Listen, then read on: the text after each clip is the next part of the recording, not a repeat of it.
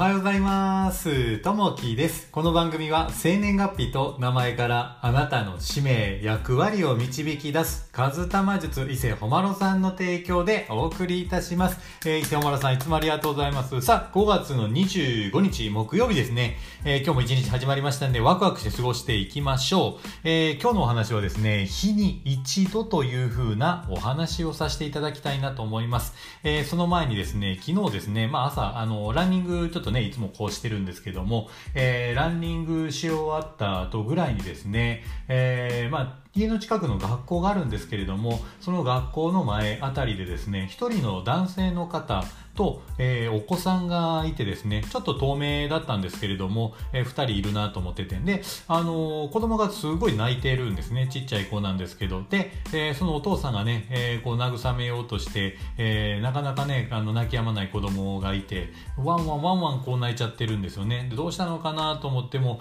なかなかね、えー、泣き止まずにお父さんすごい困ってたんですよ。で、その中に一人の男性がその近くを通ったんですね。で、その一人の男性がですね、子供のところにそーっとこう寄っていって、で、すごいまだ泣いてたんですね、子供は。そしたら、男性の方が大きな箱があって、その箱から一つ物をポッと出して、で、それを子供が見たんですね。で、子供がそれを見た瞬間、ものすごくにっこりして泣き止んで、で、その男性の方は一つのおもちゃですね。それを子供にパッと差し出して、な、そしたら子供がにっこりしてね、えー、もう泣き止んでしまった。っていう形がありましたね。で、その男性の方はもうそのままスタッサーとこうね、えー、どっか行かれたんですけれどもね、いや、すごいいいシーン見たなと思ってですね、えー、やっぱりね、子供をね、こう泣いてるとこをこう、えー、すかさず、なんかをね、こう渡した時にこう、えー、安心して楽しい気分に切り替わったっていうところがあったんですけど、いや、この男性の方すごいなと思いながら、あの箱には何が入っていたのかなと、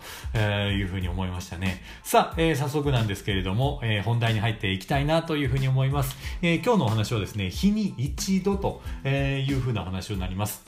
えー、ピアニストの、えー、イグナツィ・ヤン、えー、パデレフスキーの言葉に練習を1日休むと自分にわかる。2日休むと批評家にわかる。3日休むと聴衆にわかるがあります。えー、N さんが書道が、えー、趣味なのですが、えー、小筆で、えー、仮名を書くのが苦手でした。同じ書道を習っている周りの人たちは上手なのにと、え、書いては諦め、数日後にまた再開という状態が約20年続きました。しかし、毎日書くことが上達の秘訣だと思い、短時間でも、えー、もと、え、短時間で、えー、もととにかく毎日、えー、小筆で、えー、仮名を書くことにしました。3年ほど継続し、ようやく人並みに書けるようになってきたと実感できるようになりました。以来、N さんは書道に限らず何か上達したいと思うことがあると短時間でも毎日取り組むことに、えー、しました。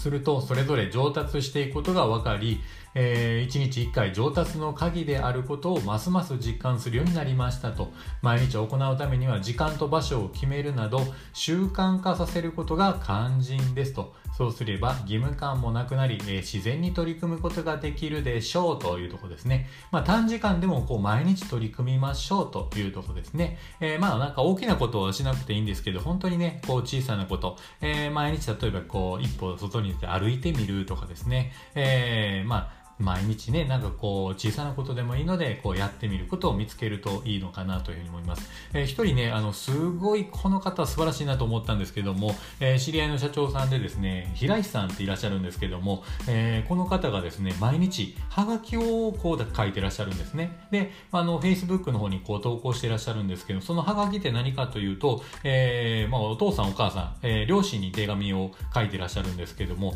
これもなんと今日見たらもう1173 3回目のハガキを出すことをしてらっしゃいます。で、子供との写真を撮って、で、まあ、えー、筆で、えー、メッセージを書いてというのを、えー、両親の方に送ってらっしゃるというのがありましたね。えー、やっぱりね、こんだけずっと毎日こうやっていくと、やっぱりね、えー、継続力っていうのもこうついてくるし、何かしらね、やっぱりこうね、あの、素晴らしい能力になってくるのかなと思います。僕もね、今ちょっとやってるのが、えー、1000日ぐらいいっぺんね、目指して、こう、えー、毎日ゴミ拾いをちょっとやってみようかなと。やっぱこうね、自分分が歩くところが綺麗であれば次歩く人がね、えー、にっこりとこう笑顔でこう歩けるかなというところでね1日1個でもいいのでね、えー、2つでもこうね、えー、ゴミをこう拾っていけて、まあ、それを継続していきたいなというところで、えー、こうゴミ拾いっていうのをねちょこちょここうやりだしているところですね、まあ、今日で35日目という形になりますね。これをねちょっと毎日続けていけたらなというふうに思います。さあ、えー、今日のお話は日に一度というところですね。まあなんか小さいことでもいいので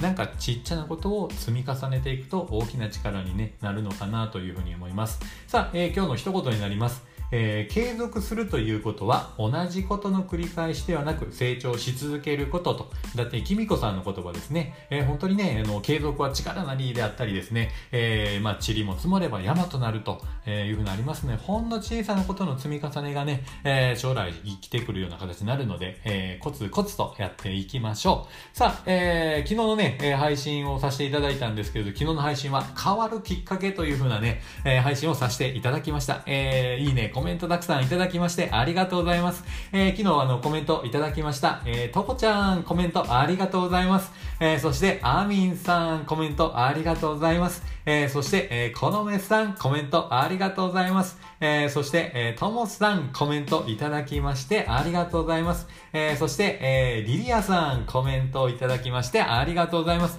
えー、こういったね、いいね、コメントが励みになりますんで、またね、よかったらまた聞いていただけたらなというふうに思います。さあ、えー、今日という日はね、1日しかないので、明日という日の2日分の値打ちがね、えー、やっぱこうあります。今日という日をね、ワクワク過ごしていきましょう。今日もあなたにとって最高の一日になりますように。じゃあね、またね、バイバイ、いってらっしゃい。